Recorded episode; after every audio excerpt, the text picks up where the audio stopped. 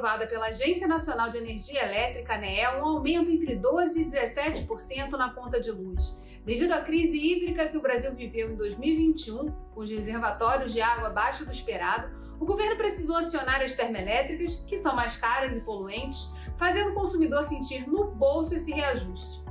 Mas se antes vivíamos um cenário em que dependíamos quase que exclusivamente da água para geração de energia elétrica, hoje podemos contar com mais alternativas, como por exemplo a energia solar, a eólica, a biomassa, dentre outras. No programa de hoje vamos falar sobre os avanços que o país vem apresentando no campo das energias limpas e renováveis e como o estado do Rio vem atuando nesse setor. O Rio Foco está no ar. Em 2021, o cenário energético do Brasil esteve entre os melhores do mundo. Enquanto a média mundial de energia renovável é de apenas 14%, no Brasil atingimos 48% de fontes renováveis na matriz energética.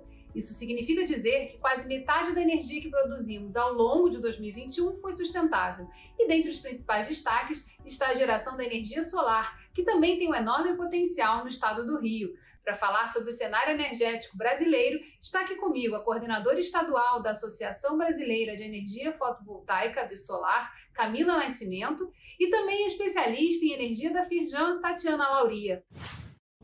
Camila, você pode traçar um panorama para a gente da energia solar fotovoltaica? Qual o crescimento que o estado do Rio de Janeiro vem observando nos últimos anos? A energia solar tem crescido em números expressivos no Brasil inteiro, né? No Rio de Janeiro não é diferente.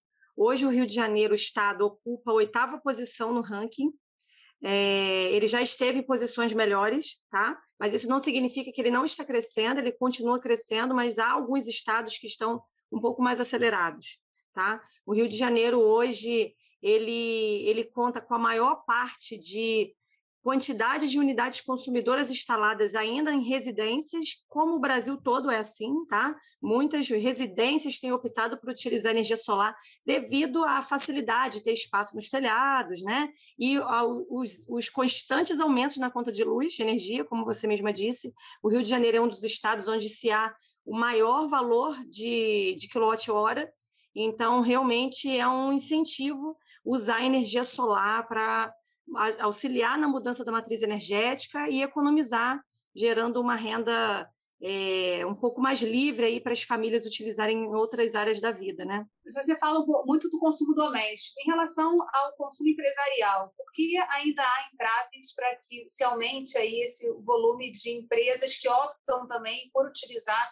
a energia solar fotovoltaica? Hoje, na verdade, há uma, uma necessidade e um aumento de uma maneira geral. As empresas também são muitíssimo interessadas, até porque hoje um dos maiores custos das empresas, o segundo maior custo é com energia.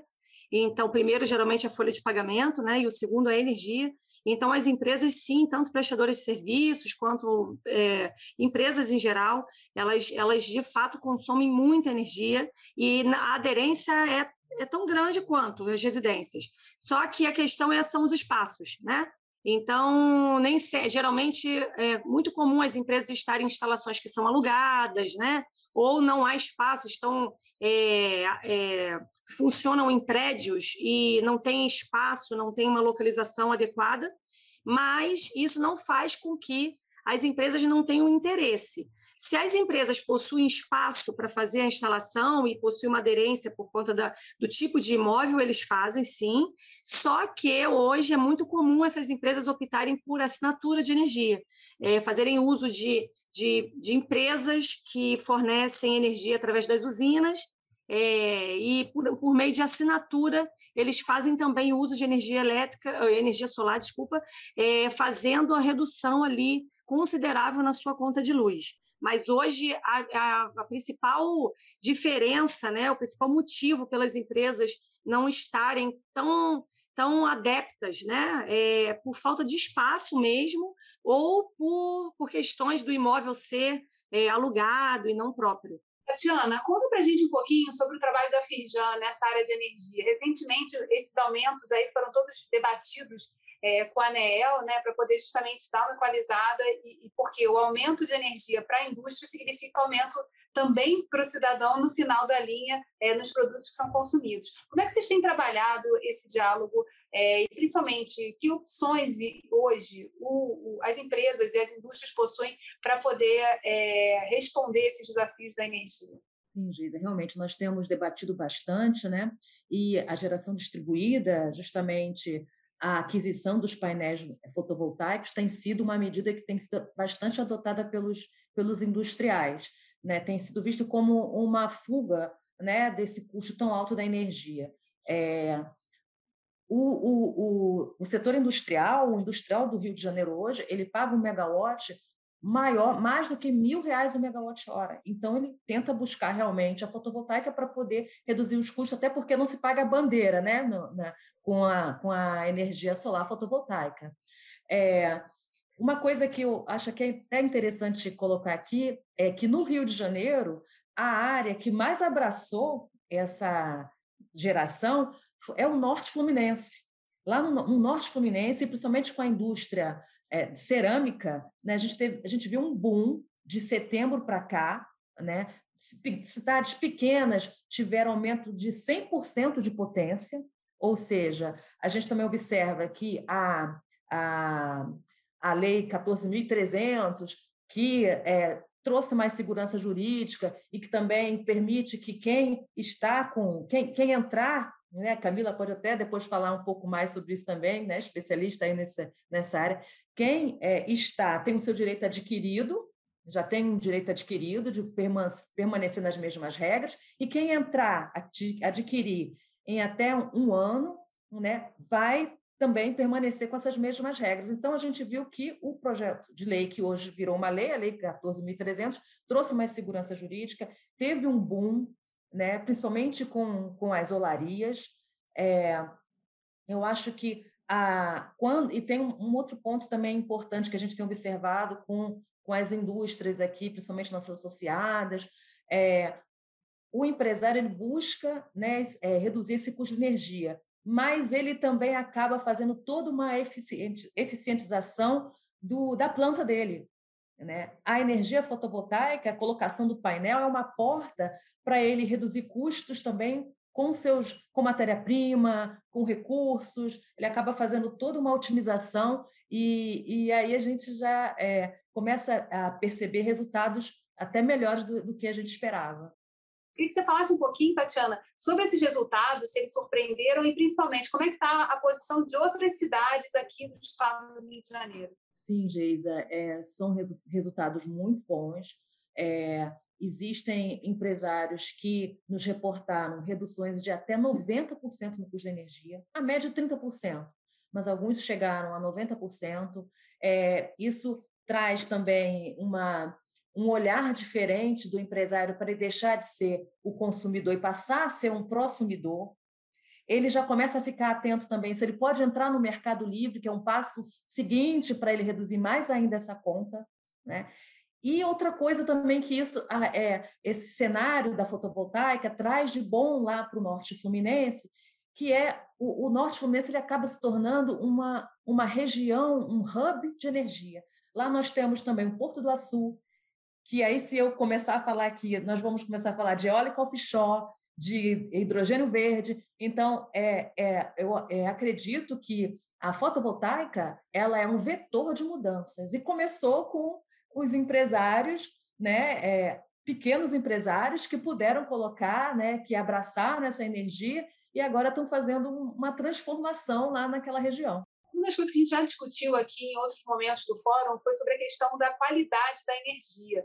Recentemente também o fórum fez um encontro regional e, na região noroeste fluminense e foi uma reclamação muito é, permanente dos empresários quanto a essa questão da, da qualidade da energia, é, do, da, do, da falta de acesso, enfim, é, e os altos custos né, que ela possui. É, também a opção né, por, por investir na fotovoltaica pode ser uma tentativa de responder a essa demanda que existe, né, mas que hoje o sistema não está não tá atendendo a contento? É, queria até voltar aqui um pouquinho, falar, você perguntou do ranking, né? E aí eu não respondi e vou te falar aqui como, como nós estamos, né? O, o ranking da fotovoltaica das principais cidades. É, no Rio de Janeiro, nós temos 337 megawatts de potência. Se for para a cidade, a gente tem 62 megawatts. No norte, o que nós temos aqui é você é, o ranking da vamos botar dos municípios do Rio, né? A gente tem a cidade do Rio primeiro, depois a gente tem Campos, Niterói e aqui a gente já vê Itaperuna. Itaperuna é a quarta cidade com a maior quantidade de potência fotovoltaica, né? E em relação à qualidade da energia, realmente é, você tem ali né, um consumo é, ali na porta, dentro da cerca da indústria, isso reduz essa, essa necessidade do fio. Claro que a gente tem, né, no momento que ele não está produzindo, ele vai ter que consumir do fio, então isso já reduz bastante. E a qualidade da energia é, é um fator de competitividade para a indústria, é primordial. Né? É, paradas, interrupções podem causar aí, prejuízos de milhares para uma indústria. Então, é um fator, sim. Né? É, a, as preocupações do empresário, né? custo, qualidade e a segurança energética, que a fotovoltaica também traz. Queria que você falasse um pouquinho, Camila, sobre as cidades que investem na energia solar fotovoltaica. Como é que tem sido também é, esse retorno e essa procura? Bom, em relação ao ranking, é, a nossa colega está certa. A gente tem ali esses é, os cinco principais: Rio de Janeiro, Campos, Niterói, Itaperuna, Maricá, e depois vai é, diversifica nas cidades. Campos ele tem um destaque especial é, porque a região do norte e noroeste fluminense tem a melhor combinação ali de temperatura, com velocidade dos ventos e radiação. Então, no nosso atlas solarimétrico, que a gente chama na Bisolar, campos do, dos Goitacazes e Cambuci ali estão muito bem localizadas e muito propícias para a geração de energia solar. Tá? O sol está em todos os lugares, né, gente? Então, graças a Deus, aqui no Brasil, a gente tem ampla é, facilidade de gerar energia solar. Mas essas regiões aqui no nosso estado são mais favorecidas, tá? É, em relação à questão de, de procura, ela está crescente, tá? É, já passamos ao todo, contando energia, o Brasil, contando todo o Brasil, tá? É, considerando tanto a geração distribuída quanto a, quanto a centralizada, já chegamos a, a, a, nos equiparar à capacidade de uma usina de Itaipu, por exemplo, mais de 14 gigawatts, né, com essa soma. Então, isso mostra o crescimento forte da, da, da geração solar, né, de energia solar. É, Hoje, com a segurança jurídica, é, de fato, com a Lei 14.300, hoje a gente tem mais segurança, tá? É a nossa primeira lei que está surgindo, que surgiu agora, dia 6 de janeiro desse ano, que nos trouxe essa garantia do direito adquirido, por exemplo. Foram vários os benefícios, né? É, dentre eles, o direito adquirido. Quem instalar energia solar até é, desculpa, a lei foi aprovada dia 7 de janeiro desse ano, então quem instalar energia solar até o dia 6 de janeiro de 2023 vai se manter até 2045 nas regras atuais, tá? E aí, após isso, é, vai se tornar inviável? De maneira nenhuma. Mas a cada ano que se passar, durante os próximos sete anos, a tributação ela vai sendo embutida aos poucos na, na geração, no uso do fio, né? Os fios de transmissão das concessionárias. Então, esse é o grande ano da energia solar, 2022 é o ano para quem ainda está na dúvida, esse é o momento de procurar um integrador próximo, fazer um orçamento, aproveitar as inúmeras linhas de financiamento que existem, que fazem que, com que, com a própria economia da conta de luz, consiga se pagar a prestação do financiamento. Você pode explicar para os nossos telespectadores quais as vantagens dessa lei e o que ela trouxe para o cenário? Essa lei ela trouxe diversas é, diversos desdobramentos que são bem complexos para a gente conseguir tratar aqui em tão pouco tempo, tá? É, os integradores eles estão bem a par dessa situação e tem mais a ver com o cálculo do payback e alguns investimentos, mas no resumo para o consumidor final o que, que interessa saber? Dentre esse primeiro ano, é, quem instalar energia solar vai se manter na regra atual durante até 2045.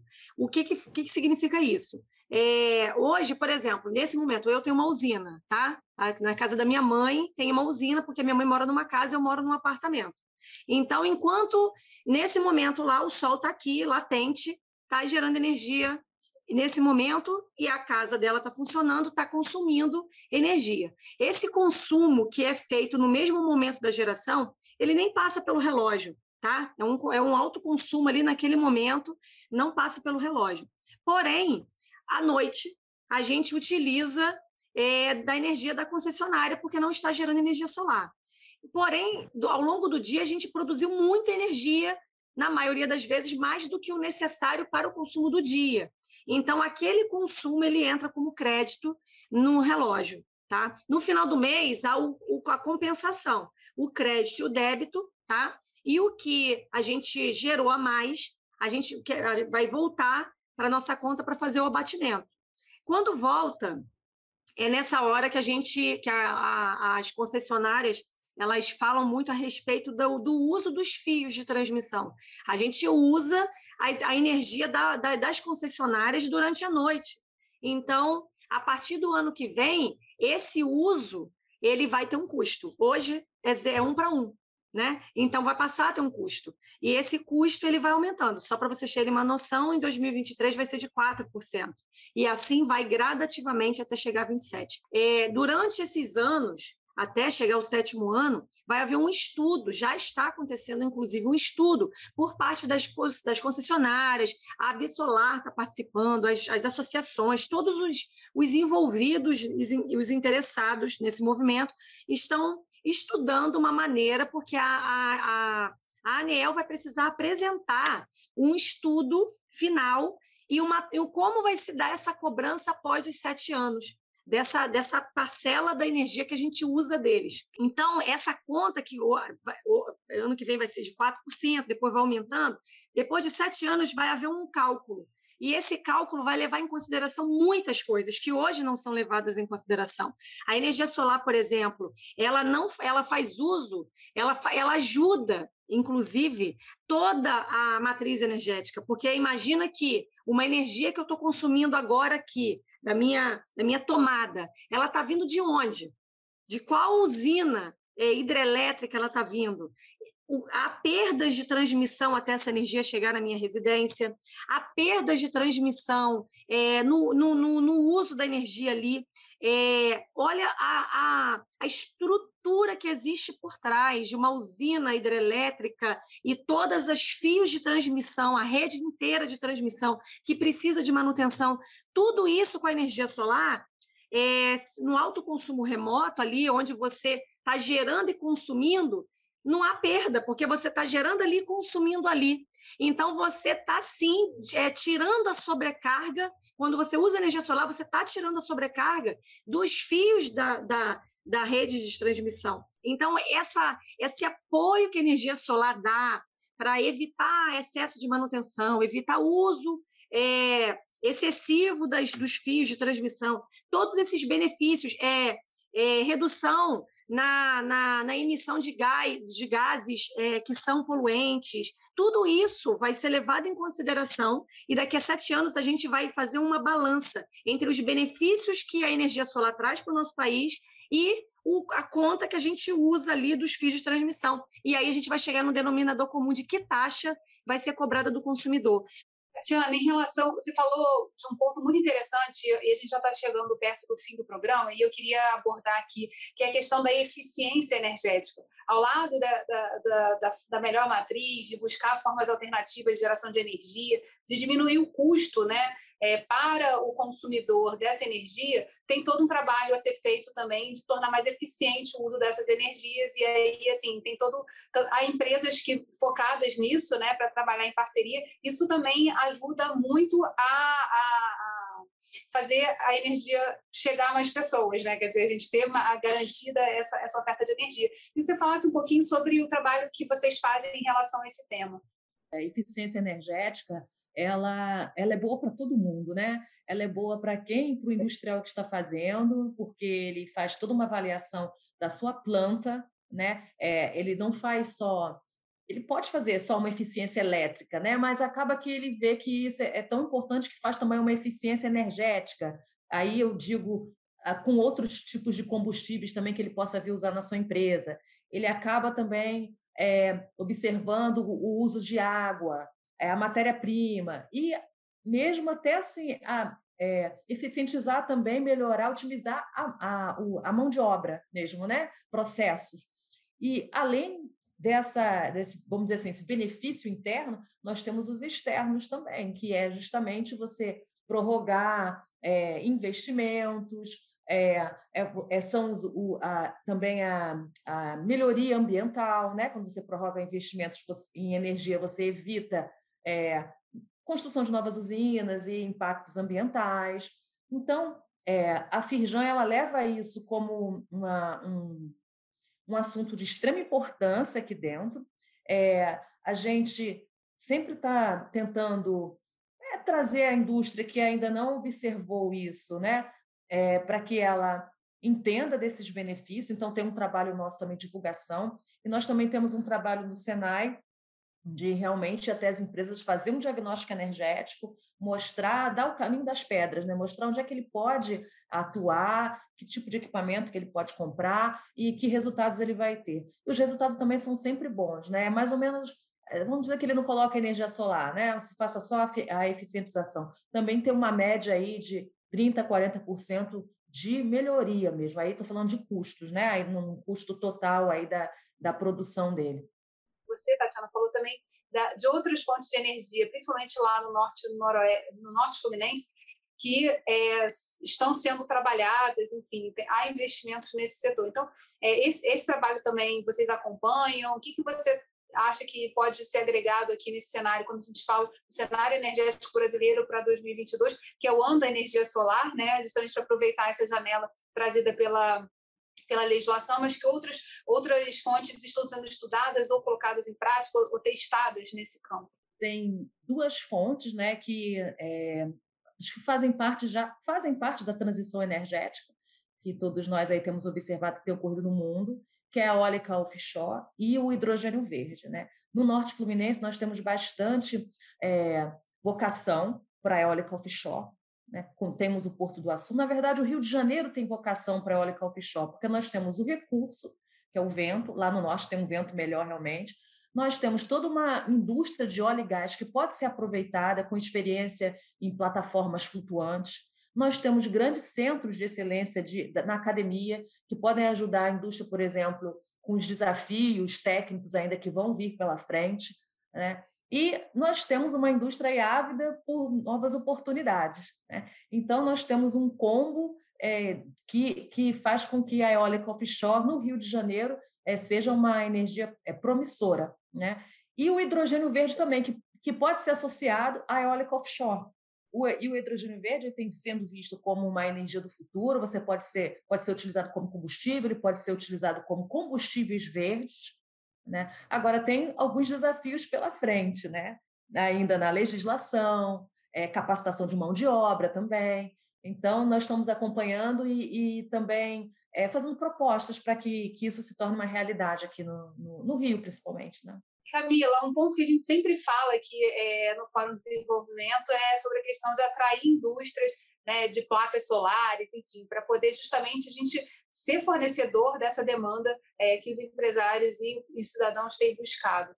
Pra, quais são os empecilhos hoje da gente conseguir expandir ou criar um parque aqui para atender essa demanda crescente? É, hoje eu acredito que aqui seja ainda uma questão tributária, né? O Rio de Janeiro ele é um estado que ainda tem alguns empecilhos é, é, eu percebo um movimento muito grande da, da Secretaria de Desenvolvimento Econômico para atrair novas empresas, para mudar é, legislação, mas hoje ainda é, o, o, Rio de Janeiro ainda é um estado um pouco mais complicado. O Brasil em si, para produção de módulos, já é difícil, porque os módulos importados são em torno de 40% mais baratos do que os nacionais, mas ainda existem as fábricas nacionais, são pouquíssimas, raríssimas, mas existem para atender os meios de financiamento do BNDES. Você falou do diálogo com a Secretaria de Desenvolvimento Econômico, né? O que, que, tá, o que, que tem sido discutido e tratado nesse âmbito e como o legislativo também pode ajudar a impulsionar esse setor? Sim, muitos. É, na verdade, hoje nós temos tido diversas reuniões, o pessoal da secretaria está muito empenhado em, em facilitar é, o, o, o, crescimento da energia solar no nosso estado.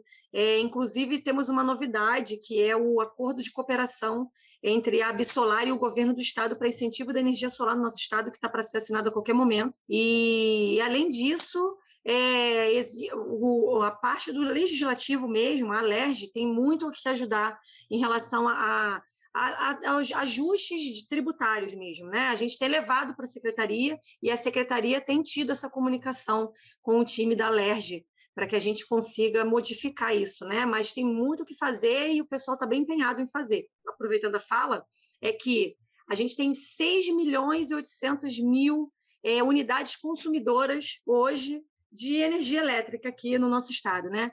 Olha, a gente está crescendo com energia solar, mas somente 0,7% dessas unidades consumidoras usam energia solar. 0,7%, ou seja, menos de 1% das unidades consumidoras do nosso estado hoje usam energia solar. Então, olha o potencial que nós temos de fazer a energia solar crescer aqui. Isso faz com que empresas cresçam, com que novas empresas integradoras se desenvolvam e, e, e formem, gerem emprego. Então, assim, o Rio de Janeiro hoje tem sido um estado muito promissor tanto para energia solar, para desenvolver mesmo, e quem sabe a gente consiga atrair é, fábricas, né, para gerar ainda mais emprego dentro do nosso estado. O Rinfoco chegou ao fim. Obrigada, Camila, e obrigada, Tatiana. Gostaram dessa edição, né? Então não perca a versão desse programa em formato de podcast. É só procurar na sua plataforma de streaming por Quero Discutir o Meu Estado, que a gente também está lá. TV Alerj, o canal do povo. Até a próxima.